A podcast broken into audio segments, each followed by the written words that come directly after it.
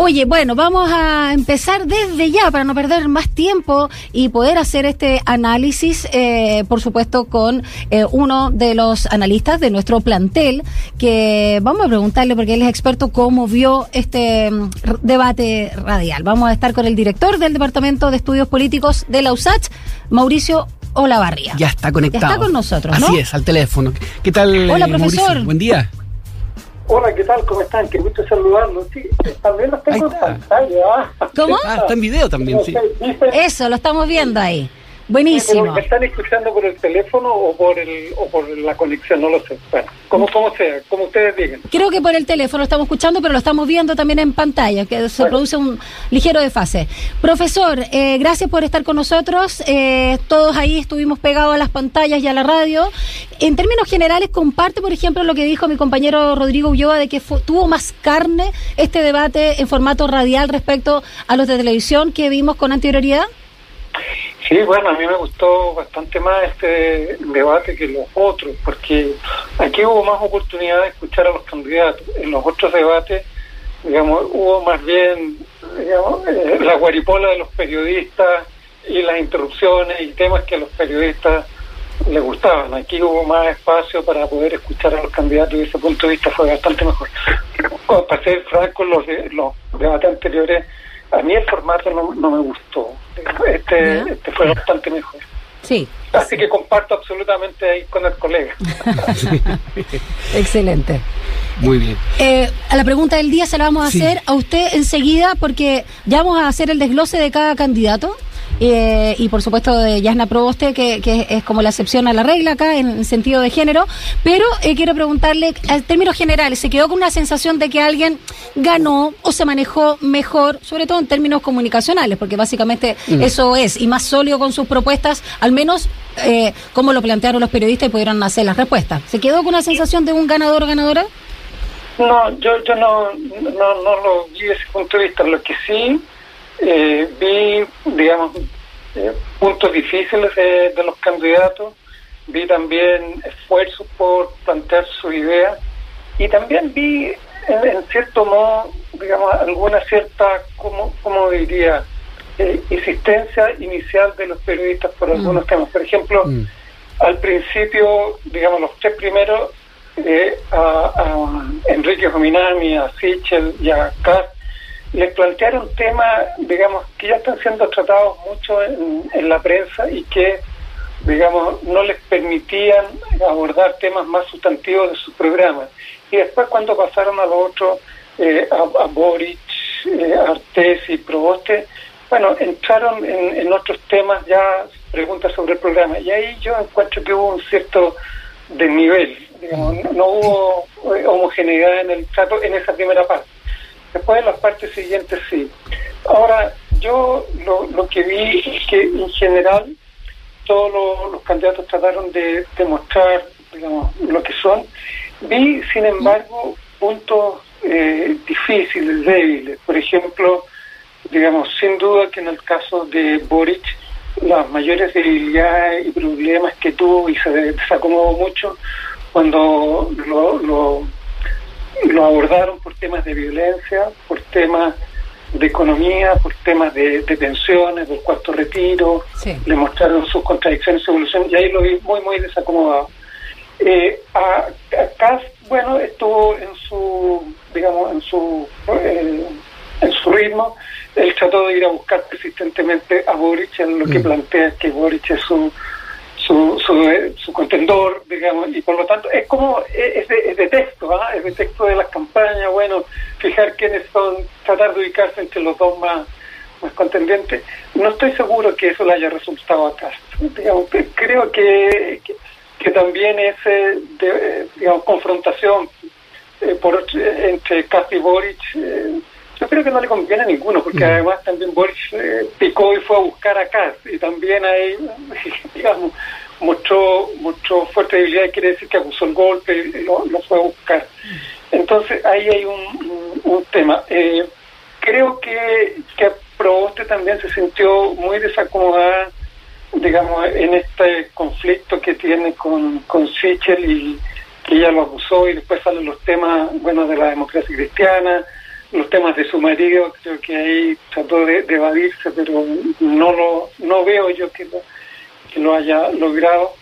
Eh, Meo también, Meo es muy buen, digamos, él tiene mucho estrionismo, ¿ah? tiene mucho estrionismo, tiene un, dominio de escena, pero el punto es eso logra convencer, sobre todo con la historia que trae de cuatro campañas, con los temas que le han enrostrado, etcétera. Eh, también le hicieron un planteamiento ahí que no, no logró a mi modo de eh, responder que, bueno, digamos, usted es un político profesional y lo que las generaciones nuevas buscan algo distinto, porque usted sería la alternativa, entonces eh, no, no, no, lo logra resolver.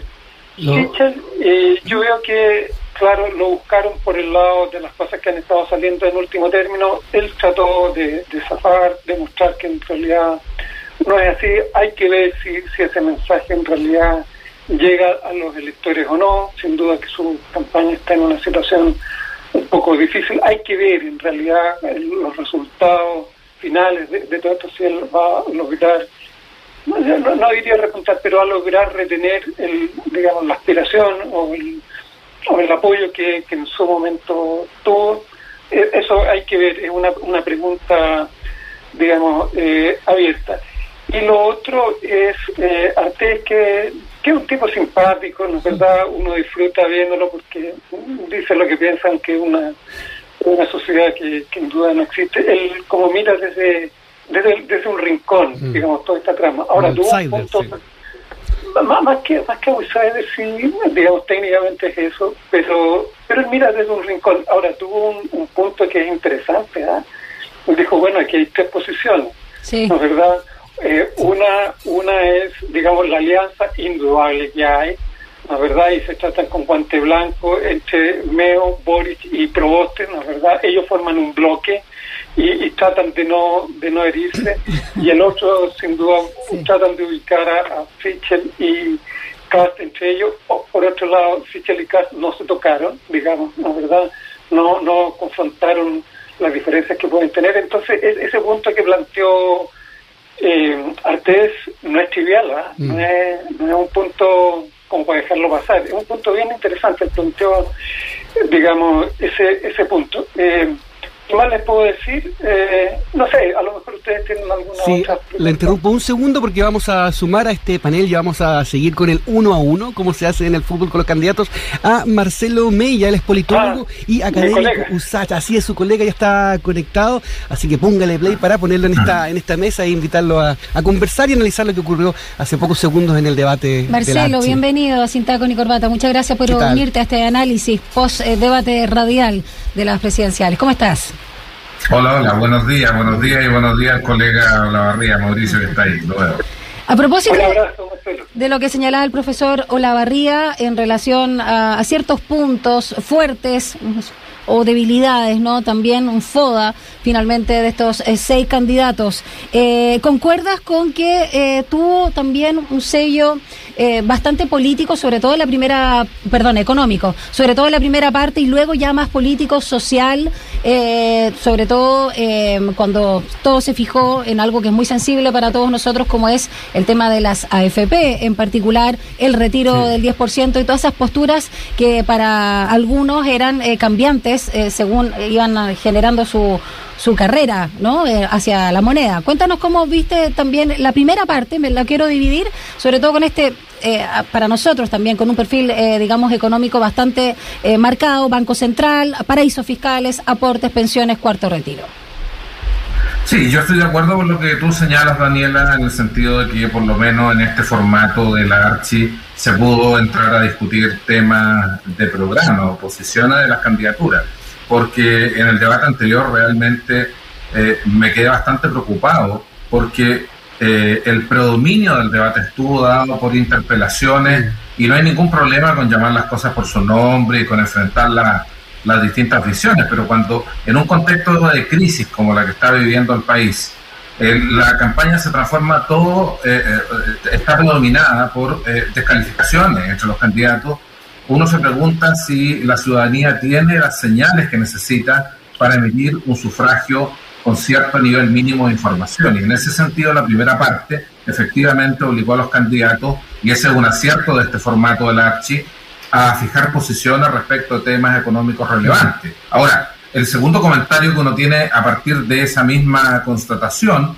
es em, el manejo económico de las candidaturas sobre eh, propuestas de política. Eh, también es un poco preocupante. Yo eh, creo que hay la asesoría de algunos candidatos urgentes para lograr que dominen ciertos temas macroeconómicos básicos. Nadie pide que las y los candidatos sean expertos en economía, pero sí tienen que tener ciertas nociones. No puede ser que por segunda o tercera vez se le pregunte a Boric ¿Mm? por eh, cómo enfrentaría uno de los principales temas que tiene el país, la inflación, y la verdad es que la respuesta sea claramente elusiva. Bueno, y la falta también de presupuesto, de números del candidato Artés, que es algo que también le han insistido bastante los periodistas. Em, sí, lo que pasa, Daniela, es que Artés claramente no es un candidato que sea competitivo, pero cuando eh, estamos eh, escuchando a, a Proboste y uno se da cuenta que en ciertas preguntas la candidata se diluye en una retórica que prácticamente no le permite fijar posición, no le alcanza nunca el tiempo, mm. eh, uno se queda preocupado. Eh, el nivel de preparación de las candidaturas creo que ha ido más por el lado de eh, destruir al competidor por la vía de la descalificación o el escándalo que en el ejercicio democrático de fijar posiciones y propuestas de política pública. Lo decía hace, hace un rato Mauricio Lavarría que él no veía un gran ganador de este, de este debate. ¿Podemos ver un perdedor más, más claro bajo ese punto de vista con lo que pasó recién? Mira, yo creo que en los debates presidenciales eh, no es mucho lo que las candidaturas pueden ganar. De hecho, hay estudios principalmente para Europa y Estados Unidos, que muestran que el impacto principal de los debates presidenciales tiene que ver con quién pierde más, no necesariamente eh, con quién eh, puede ganar y cambiar la intención de voto. Y en ese sentido yo diría que en este debate, si bien hasta el momento la encuesta han mostrado una, eh, unánimemente un liderazgo de Gabriel Boric en la primera posición, con cierta distancia respecto al segundo, eh, en este debate claramente las interpelaciones se concentraron hacia él y yo diría que en esta oportunidad, si en el debate anterior los candidatos de la derecha fueron los que tuvieron mayor daño, en este caso eh, creo que las dos candidaturas que representan al espacio político más progresista no salieron tan bien paradas, digamos. O sea, mm. creo que en este debate, todo lo contrario al, debate anterior, eh, los principales dañados creo que tiene que ver con el, espacio político de la izquierda.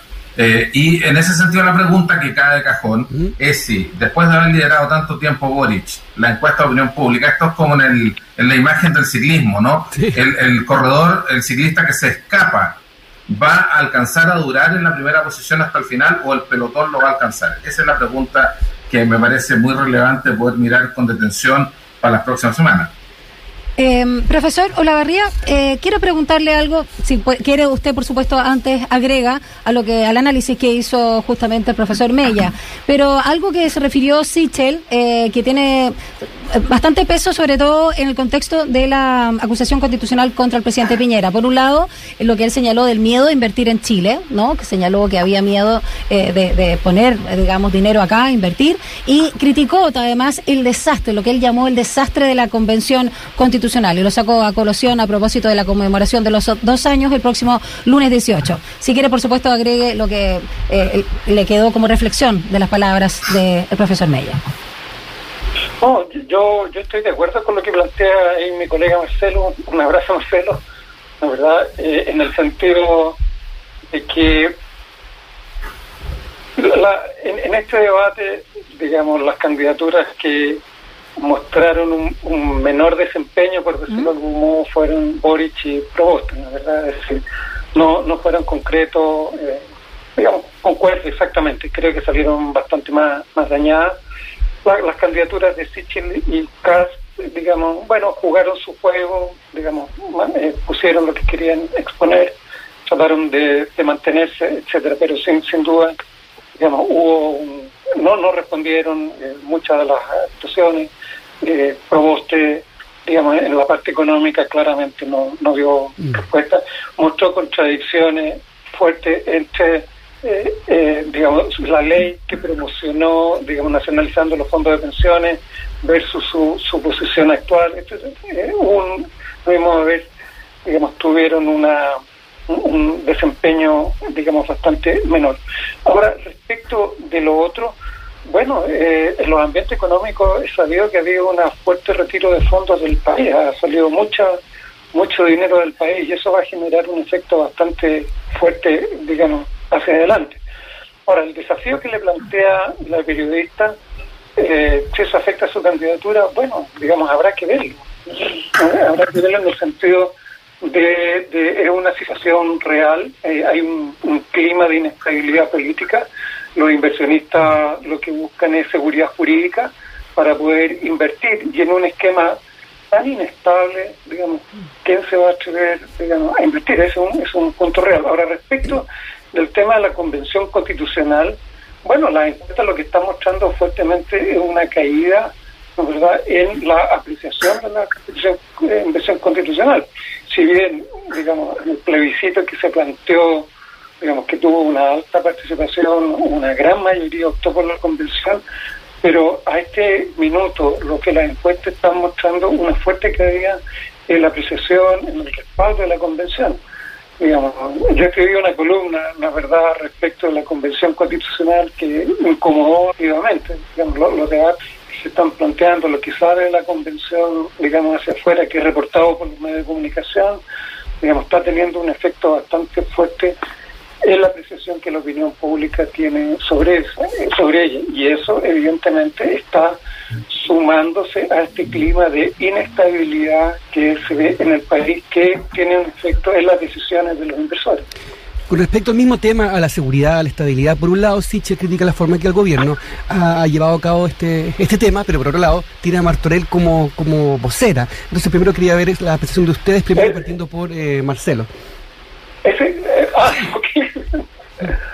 sí, mira, yo resumiendo, creo que lo más impresionante de la campaña Sichel ha sido, creo yo, dos cosas. Primero, por momentos la improvisación a mí me llamó la atención muchísimo el punto de prensa eh, que se hizo hace un par de días para responder a las interpelaciones, a los cuestionamientos por eh, situaciones que podrían afectarlo a él en, el pasado, desde el punto de vista del financiamiento de su candidatura, a diputado. Eh, sorprende porque se supone que el nivel, el estándar de preparación es un poquito más alto. También esta reiteración de cambio en la vocería del comando llama la atención si, si enfrentar una campaña muestra tanta improvisación, cuál es la expectativa en la hipótesis de que fuera gobierno. Eh, la verdad es que eh, eh, es bastante llamativo. Lo otro que me ha llamado la atención respecto de Sichel, que parece ser, como dicen en el Vox, un peleador de mandíbula de cristal, es decir, un candidato que cuando le llega un golpe rápidamente cae al piso. Es cierto que se levanta y sigue, sigue peleando, pero, pero claramente a esta altura me parece que el, candidato Sichel es mandíbula de cristal, eh, se ha caído, incluso amplificado los problemas. De Martorell uno se pregunta cuál fue la razón, si él quiere marcar distancia con el gobierno de Piñera para poner en algún momento como vocera a, una funcionaria saliente de este gobierno. Entonces, creo que han existido errores, creo que el punto hecho por Santa Cruz también fue un tremendo eh, desacierto, eh, no, no, no, se, no se logró el efecto esperado.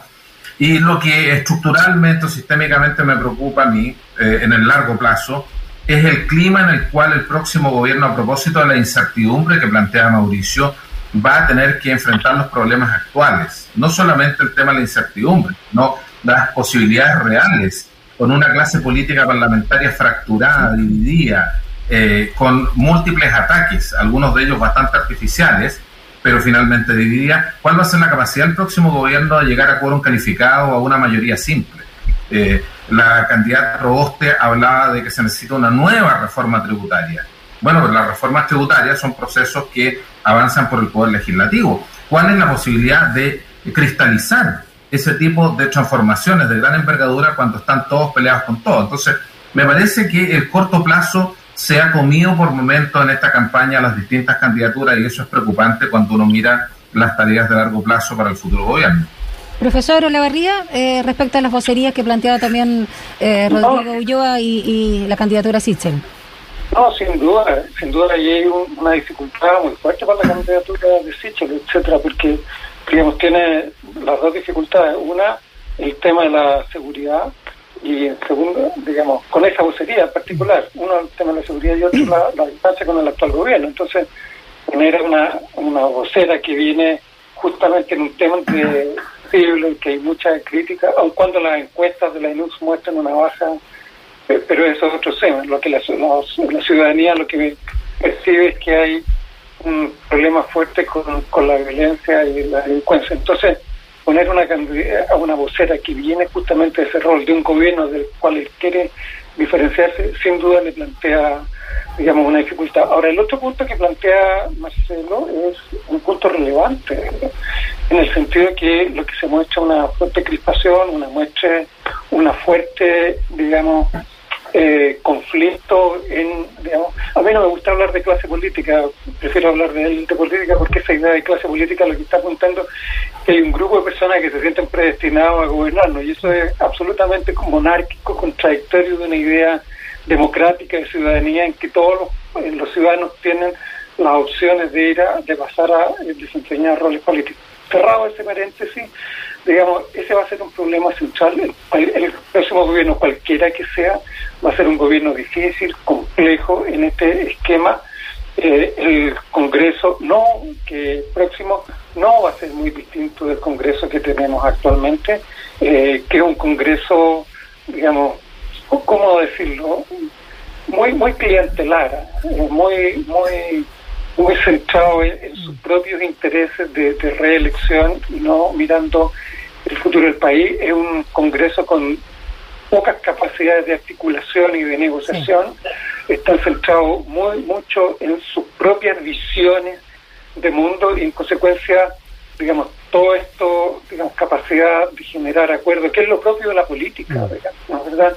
Negociar, conversar, transar, digamos, por el bien del país, eso no ha estado en este Congreso, difícilmente va a estar en el próximo, eh, por cómo se ve, y también es un punto que uno observa también en la, en la Convención Constitucional, ¿verdad? Mucho más centrada en las visiones totales que cada uno de ellos ve, en sus ideales, pero difícilmente mirando un poco más allá y tratando de, de, ser empático con, digamos, con el adversario o con la posición contraria. Entonces, desde ese punto de vista, va a ser un periodo muy, muy difícil, muy, muy complejo.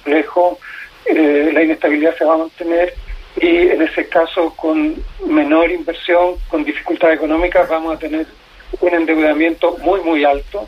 Eh, es una cuenta que va a haber que pagar de, dónde van a salir los recursos. No es posible subir los impuestos al techo, eso tiene consecuencias económicas.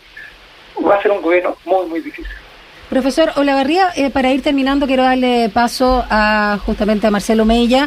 Quiero detenerme en un concepto que resume bastante los tiempos que estamos viviendo, sobre todo desde la demanda social, que es el concepto de dignidad, que estuvo eh, muy marcado en un momento por la educación, se hizo transversal y ahora se puede resumir o sintetizar bastante bien con el tema de las pensiones. Quiero preguntarle eh, si es que sienten que hubo alguno más sólido eh, respecto a sus propuestas en torno a la FP, cuando acá también por las mejoras de las pensiones a los militares particularmente, ¿no? Y le dijo a Boric, los militares trabajan más que usted, eh, el tema de la supuesta nacionalización de los fondos de pensiones de Proboste, eh, y bueno, y todo el tema de Sichel, de sacar los fondos y llevarlos, moverlos, como dijo él, a, una variedad de instituciones. que, Exacto, como, como se hace en otros países, más que retirarlo, cada uno la pone la platita donde quiere, etcétera. Y creo que es bastante importante hoy sensible el tema de, la, de los fondos de pensiones, eh, insisto, por el concepto también de la dignidad. ¿Cómo lo vieron también ustedes ahí respecto a lo que presentaron los candidatos? Particularmente tú, Marcelo.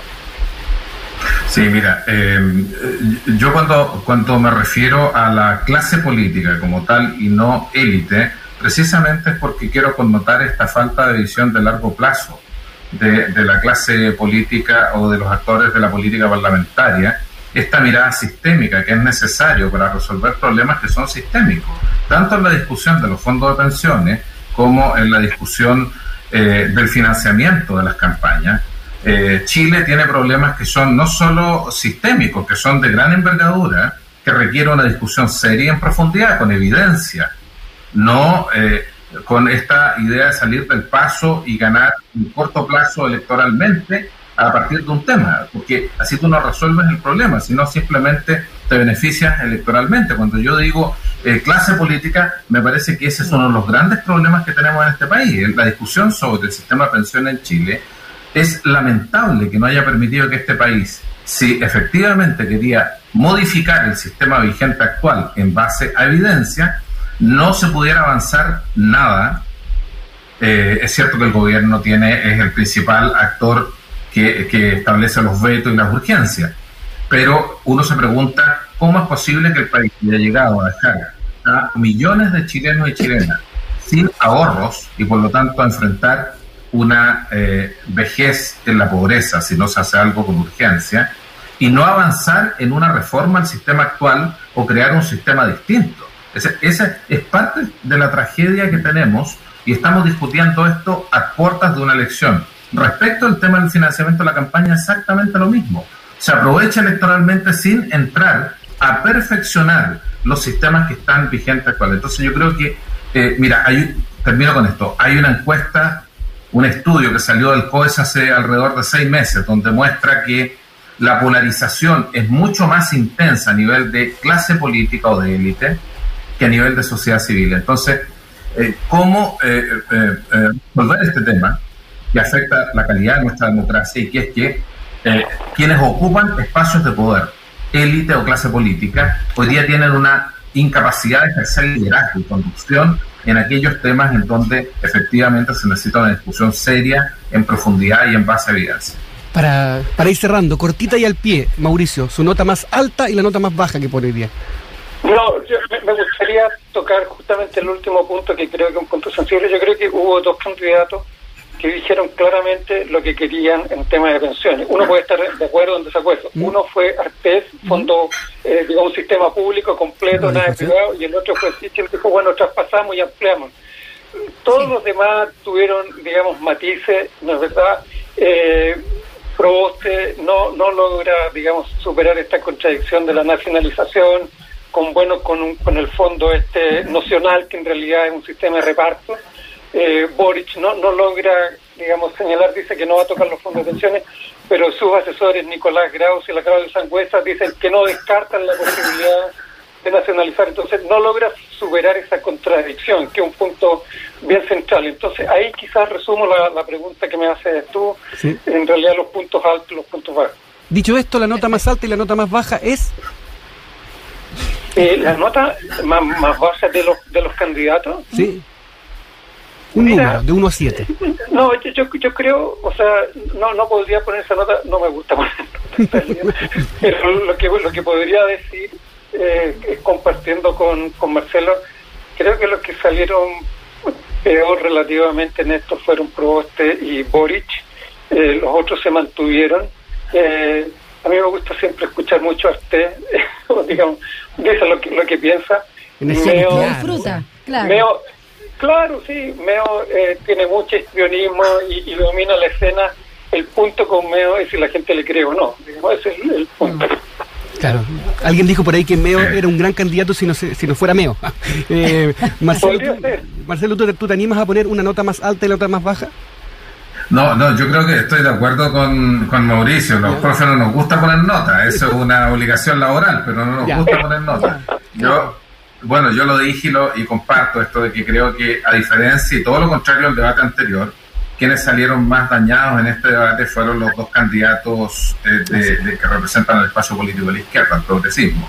Eh, y, yo creo que en las próximas semanas eh, Boric va a enfrentar una fuerte interpelación porque efectivamente el pelotón quiere alcanzar al ciclista que va que se arrancó en la encuesta y van a hacer todo lo posible por disminuir la distancia. Eh, yo creo que ellos fueron los que estuvieron más, más dañados y quizás eh, en el caso de Boric enfrentando una presión que va a ser mayor, ha mostrado algún problema sobre todo para definir posiciones concretas. En economía no lo ha hecho bien y Proboste definitivamente no alcanza a hablar jamás en el tiempo que le dan y es extremadamente vaga. No obstante, ella es una mujer muy hábil, digamos, Sí, tiene sí. mucho sentido Pero de dilata oportunidad, mucho. pero pero en términos programáticos no demuestra necesariamente manejo programa. Yo sí me la juego, ustedes les pongo un 7. Muchas gracias por acompañarnos esta Muchas mañana en gracias. este análisis siempre necesario. Mauricio Lavarría, director del Departamento de Estudios Políticos de la USACH, y el politólogo y académico también de nuestro plantel, Marcelo Mella, nos acompañaron en este primer eh, bloque de Sin Taco ni Corbata en el análisis de este debate radial de la Archi. Que estén muy bien y que tengan excelente fin de semana. Gracias por acompañarnos. Chao. Muchas gracias. Igual, que estén muy bien. Chao, chao. Chao. Bien.